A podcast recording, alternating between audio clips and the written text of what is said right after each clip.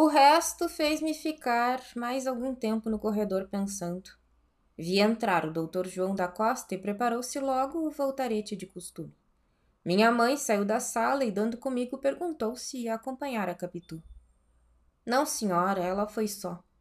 E quase investindo para ela. Mamãe, eu queria dizer-lhe uma coisa. Que é? Toda assustada quis saber o que é que me doía, se a cabeça, se o peito, se o estômago, e apalpava-me a testa para ver se tinha febre.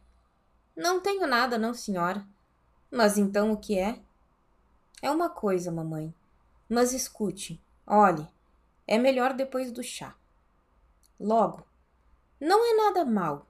Mamãe assusta-se por tudo, não é coisa de cuidado. Não é moléstia. Não, senhora. É, isso é volta de constipação. Disfarças para não tomar sua dor, mas tu estás constipado. Conhece-se pela voz. Tentei rir para mostrar que não tinha nada.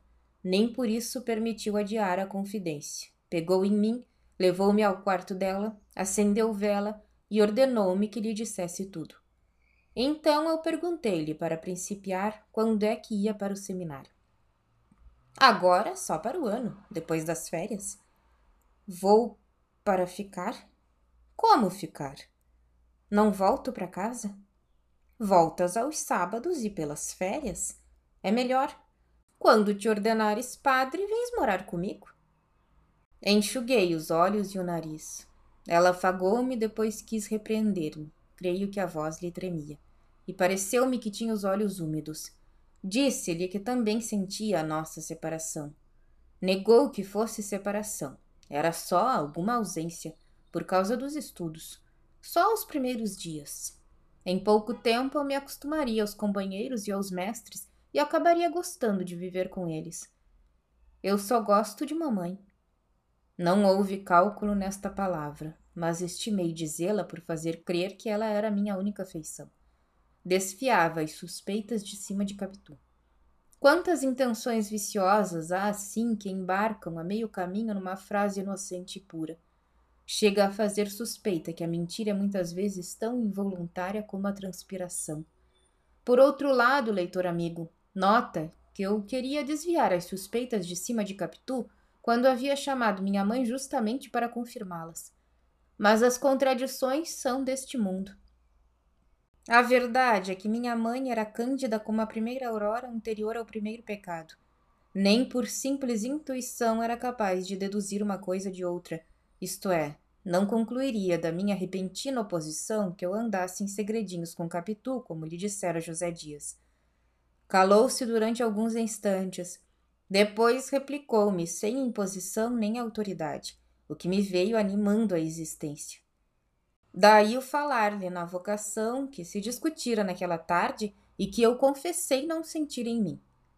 Mas tu gostavas tanto de ser padre, disse ela. Não te lembras que até pedias para ir ver mais os seminaristas de São José com as suas batinas? Em casa, quando José Dias te chamava reverendíssimo, tu rias com tanto gosto. Como é que agora? Não creio. Não, Bentinho. E depois, vocação. Mas a vocação vem com o costume, continuou repetindo as reflexões que ouvira o meu professor de latim. Como eu buscasse contestá-la, repreendeu-me sem aspereza, mas com alguma força, e eu tornei ao filho submisso que era. Depois ainda falou gravemente e longamente sobre a promessa que fizera. Não me disse as circunstâncias nem a ocasião, nem os motivos dela, coisas que só vinha saber mais tarde afirmou o principal, isto é, que a havia de cumprir em pagamento a Deus. Nosso Senhor me acudiu salvando a tua existência. Não lhe hei de mentir nem faltar, Bentinho. São coisas que não se fazem sem pecado, e Deus, que é grande e poderoso, não me deixaria assim. Não, Bentinho. Eu sei que seria castigada e bem castigada. Ser padre é bom e santo, você conhece muitos, como o padre Cabral, que vive tão feliz com a irmã. Um tio meu também foi padre e escapou de ser bispo, dizem. Deixa de manha, Bentinho. Creio que os olhos que lhe deitei foram tão queixosos que ela emendou logo a palavra. Manha não, não podia ser manha. Sabia muito bem que eu era amigo dela. e não seria capaz de fingir um sentimento que não tivesse. Moleza é o que queria dizer. Que me deixasse de moleza, que me fizesse homem e obedecesse ao que cumpria, em benefício dela e para bem da minha alma. Todas essas coisas e outras foram ditas um pouco atropeladamente, e a voz não lhe saía clara, mas velada e esganada. Vi que a emoção dela era outra vez grande, mas não recuava dos seus propósitos, e aventurei-me a perguntar-lhe: E se mamãe pedisse a Deus que a dispensasse da promessa? Não, não peço. Estás tonto, Bentinho. E como havia de saber que Deus me dispensava? Talvez em sonho. Eu sonho às vezes com anjos e santos. Também eu, meu filho. Mas é inútil. Vamos, é tarde. Vamos para a sala. Está entendido? No primeiro ou no segundo mês do ano que vem irás para o seminário. O que eu quero é que saibas bem os livros que estás estudando. É bonito não só para ti, como para o padre Cabral. No seminário há interesse em conhecer-te, porque o padre Cabral fala de ti com entusiasmo. Caminhou para a porta. Saímos ambos. Antes de sair, voltou-se para mim e quase a vi saltar-me ao colo dizer-me que não seria padre. Este era já o seu desejo íntimo à proporção que se aproximava o tempo. Quisera um modo de pagar a dívida contraída, outra moeda que valesse tanto ou mais, e não achava nenhuma. No dia seguinte fui à casa vizinha logo que pude. Capitu despedia-se de duas amigas que tinham ido visitá-la.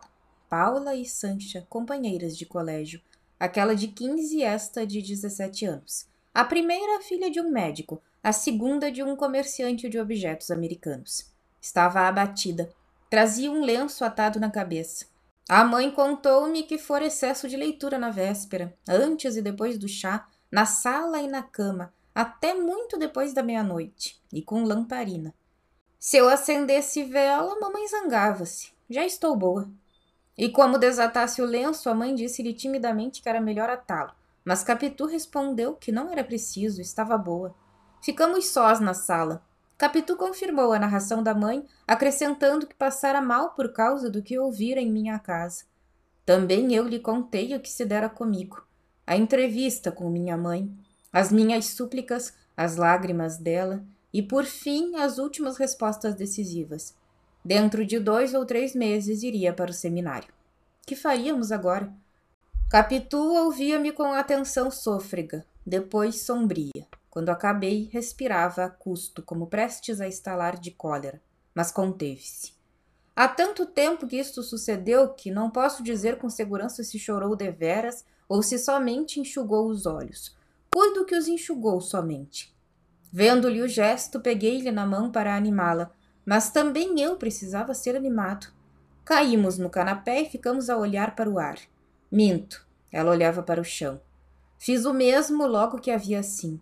Mas eu creio que Capitu olhava para dentro de si mesma, enquanto eu fitava de veras o chão, o ruído das fendas, duas moscas andando e um pé de cadeira lascada. Era pouco, mas distraía-me da aflição. Quando tornei a olhar para Capitu, vi que não se mexia e fiquei com tal medo que a sacudi brandamente. Capitu tornou cá para fora e pediu-me que outra vez lhe contasse o que se passara com minha mãe. Satisfila atenuando o texto desta vez para não amofiná-la. Não me chames dissimulado, chama-me compassivo. É certo que receava perder Capitu se lhe morressem as esperanças todas, mas doía-me vê-la compadecer. Agora a verdade última, a verdade das verdades, é que já me arrependia de haver falado à minha mãe antes de qualquer trabalho efetivo por parte de José Dias. Examinando bem, não quisera ter ouvido um desengano que eu reputava certo, ainda que demorado. Capitu refletia, refletia, refletia. De repente, cessando a reflexão, fitou em mim os olhos de ressaca e perguntou-me se tinha medo. Medo? Sim, Pergunto se você tem medo. Medo de quê? Medo de apanhar, de ser preso, de brigar, de andar, de trabalhar. Não entendi. Se ela me tem dito simplesmente vamos embora, pode ser que eu obedecesse ou não. Em todo caso, entenderia. Mas aquela pergunta assim, vaga e solta, não pude atinar o que era. Mas não entendo. De apanhar? Sim, apanhar de quem? Quem é que me dá pancada? Capitu fez um gesto de impaciência. Os olhos de ressaca não se mexiam e pareciam crescer. Sem saber de mim e não querendo interrogá-la novamente, entrei a cogitar onde me viriam pancadas e por quê, e também por que que seria preso, e quem é que havia de me prender. Valha-me Deus! Vi de imaginação o aljube, uma casa escura e infecta. Também via a presiganga, o quartel dos barbonos e a casa de correção. Todas essas belas instituições sociais me envolviam no seu mistério, sem que os olhos de ressaca de Capitu deixassem de crescer para mim, a tal ponto que as fizessem esquecer de todo. O erro de Capitu foi não deixá-los crescer infinitamente, antes diminuir até as dimensões normais e dar-lhe o movimento de costume. Capitu tornou ao que era. Disse-me que estava brincando. Não precisava afligir-me e, com um gesto cheio de graça, bateu-me na cara, sorrindo, e disse, medroso: Eu? Mas não é nada, Bentinho. Pois quem é que há de dar pancada ou prender você? Desculpe que eu hoje estou meio maluca. Quero brincar e. Não, Capitu. Você não está brincando. Nesta ocasião, nenhum de nós tem vontade de brincar. Tem razão. Foi só maluquice. Até logo. Como até logo? Está me voltando a dor de cabeça. Vou botar uma rodela de limão nas fontes. Fez o que disse e atou um lenço outra vez na testa. Em seguida, acompanhou-me ao quintal para se despedir de mim. Mas ainda aí nos detivemos por alguns minutos, sentados sobre a borda do poço. Ventava, o céu estava coberto. Capitu falou novamente da nossa separação como se um fato certo e definitivo, por mais que eu, receoso disso mesmo, buscasse agora razões para animá-lo. Capitu, quando não falava, riscava no chão com um pedaço de taquara, narizes e perfis. Desde que se metera a desenhar, era uma das suas diversões. Tudo lhe servia de papel e lápis. Como me lembrasse os nossos nomes abertos por ela no muro, quis fazer o mesmo no chão e pedi-lhe a taquara. Não me ouviu, ou não me atendeu. De cá, deixe escrever uma coisa. Capitu olhou para mim, mas de um modo que me fez lembrar a definição de José Dias, oblíquo e dissimulado. Levantou o olhar, sem levantar os olhos. A voz, um tanto sumida, perguntou-me: Diga-me uma coisa, mas fale verdade. Não quero disfarce. Há de responder com o coração. Que é? Diga. Se você tivesse de escolher entre mim e sua mãe, a quem é que escolhia? Eu? Fez-me sinal que sim. Eu escolhia. Mas para que escolher? Mamãe não é capaz de me perguntar isso. Pois sim, mas eu pergunto. Suponha você que está no seminário e receba a notícia de que eu vou morrer. Não diga isso. Ou que me mato de saudade se você não vier logo e sua mãe não quiser que você venha. Diga-me. Você vem? Venho. Contra a ordem de sua mãe? Contra a ordem de mamãe. Você deixa seminário, deixa sua mãe, deixa tudo para me ver morrer? Não fale em morrer, Capitu. Capitu teve um risinho descorado e incrédulo, e com a taquara escreveu uma palavra no chão. Inclinei-me e li. Mentiroso. Era tão estranho tudo aquilo que não achei resposta. Não atinava com a razão do escrito, como não atinava com a do falado. Se me acudisse ali uma injúria grande ou pequena, é possível que escrevesse também, com a mesma taquara, mas não me lembrava nada. Tinha a cabeça vazia, ao mesmo tempo, tomei-me de receio de que alguém nos pudesse ouvir ou ler. Ao longe, vozes vagas e confusas. Na rua, um tropel de bestas. Do lado da casa, o barulho dos passarinhos do Pádua. Nada mais, ou somente este fenômeno curioso que o nome escrito por ela não só me espiava do chão com gesto escarninho, mas até me pareceu que repercutia no ar. Tive então uma ideia ruim. Disse-lhe que, afinal de contas, a vida de padre não era má e eu podia aceitá-la sem grande pena. Como desforço, era pueril. mas eu sentia secreta esperança de vê-la atirar-se a mim lavada em lágrimas. Capitu limitou-se a regalar muito os olhos e acabou por dizer: Padre é bom, não há dúvida.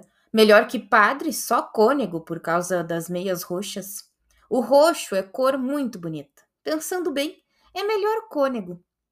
Mas não se pode ser cônego sem ser primeiramente padre, disse-lhe eu, mordendo os beiços. Bem, comece pelas meias pretas, depois virão as roxas. O que eu não quero perder é a sua missa nova. Avise-me a tempo para fazer um vestido à moda, saia balão e babados grandes. Mas talvez nesse tempo a moda seja outra. A igreja há de ser grande. Carmo ou São Francisco? Ou Candelária? Candelária também, qualquer serve, contanto que eu ouça a missa nova. Hei de fazer um figurão. Muita gente há de perguntar: quem é aquela moça faceira que ali está com um vestido tão bonito? Aquela é Dona Capitolina, uma moça que morou na rua de Mata-Cavalos. Que morou? Você vai mudar-se? Quem sabe onde é que há de morar amanhã? disse ela com um tom leve de melancolia, mas tornando logo ao sarcasmo. E você no altar, metido na alva, com a capa de ouro por cima, cantando Paternoster. Ah, como eu sinto não ser um poeta romântico para dizer que isto era um duelo de ironias.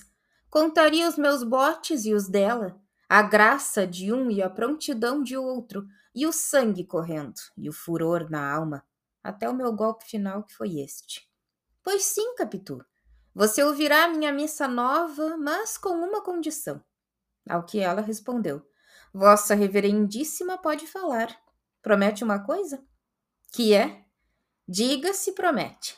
Não sabendo o que é, não prometo. A falar a verdade são duas coisas, continuei eu, por haver-me acudido outra ideia. Duas? Diga quais são. A primeira é que só se há de confessar comigo para eu lhe dar a penitência e a absolvição. A segunda é que. A primeira está prometida, disse ela, vendo-me hesitar, e acrescentou que esperava a segunda. Palavra que me custou e antes não me chegasse a sair da boca. Não ouviria o que ouvi, e não escreveria aqui uma coisa que vai talvez achar incrédulos. A segunda, sim, é que promete-me que seja eu o padre que case você? Que me case? Disse ela um tanto comovida. Logo depois fez descair os lábios e abanou a cabeça. Não, Bentinho, disse. Seria esperar muito tempo. Você não vai ser padre já amanhã e leva muitos anos. Olhe, prometo outra coisa. Prometo que há de batizar o meu primeiro filho. Abane a cabeça, leitor. Faça todos os gestos de incredulidade. Chegue a deitar fora este livro, se o tédio já não o obrigou a isso antes. Tudo é possível. Mas se não o fez antes e só agora, fio que torne a pegar do livro e que o abra na mesma página, sem crer por isso na veracidade do autor.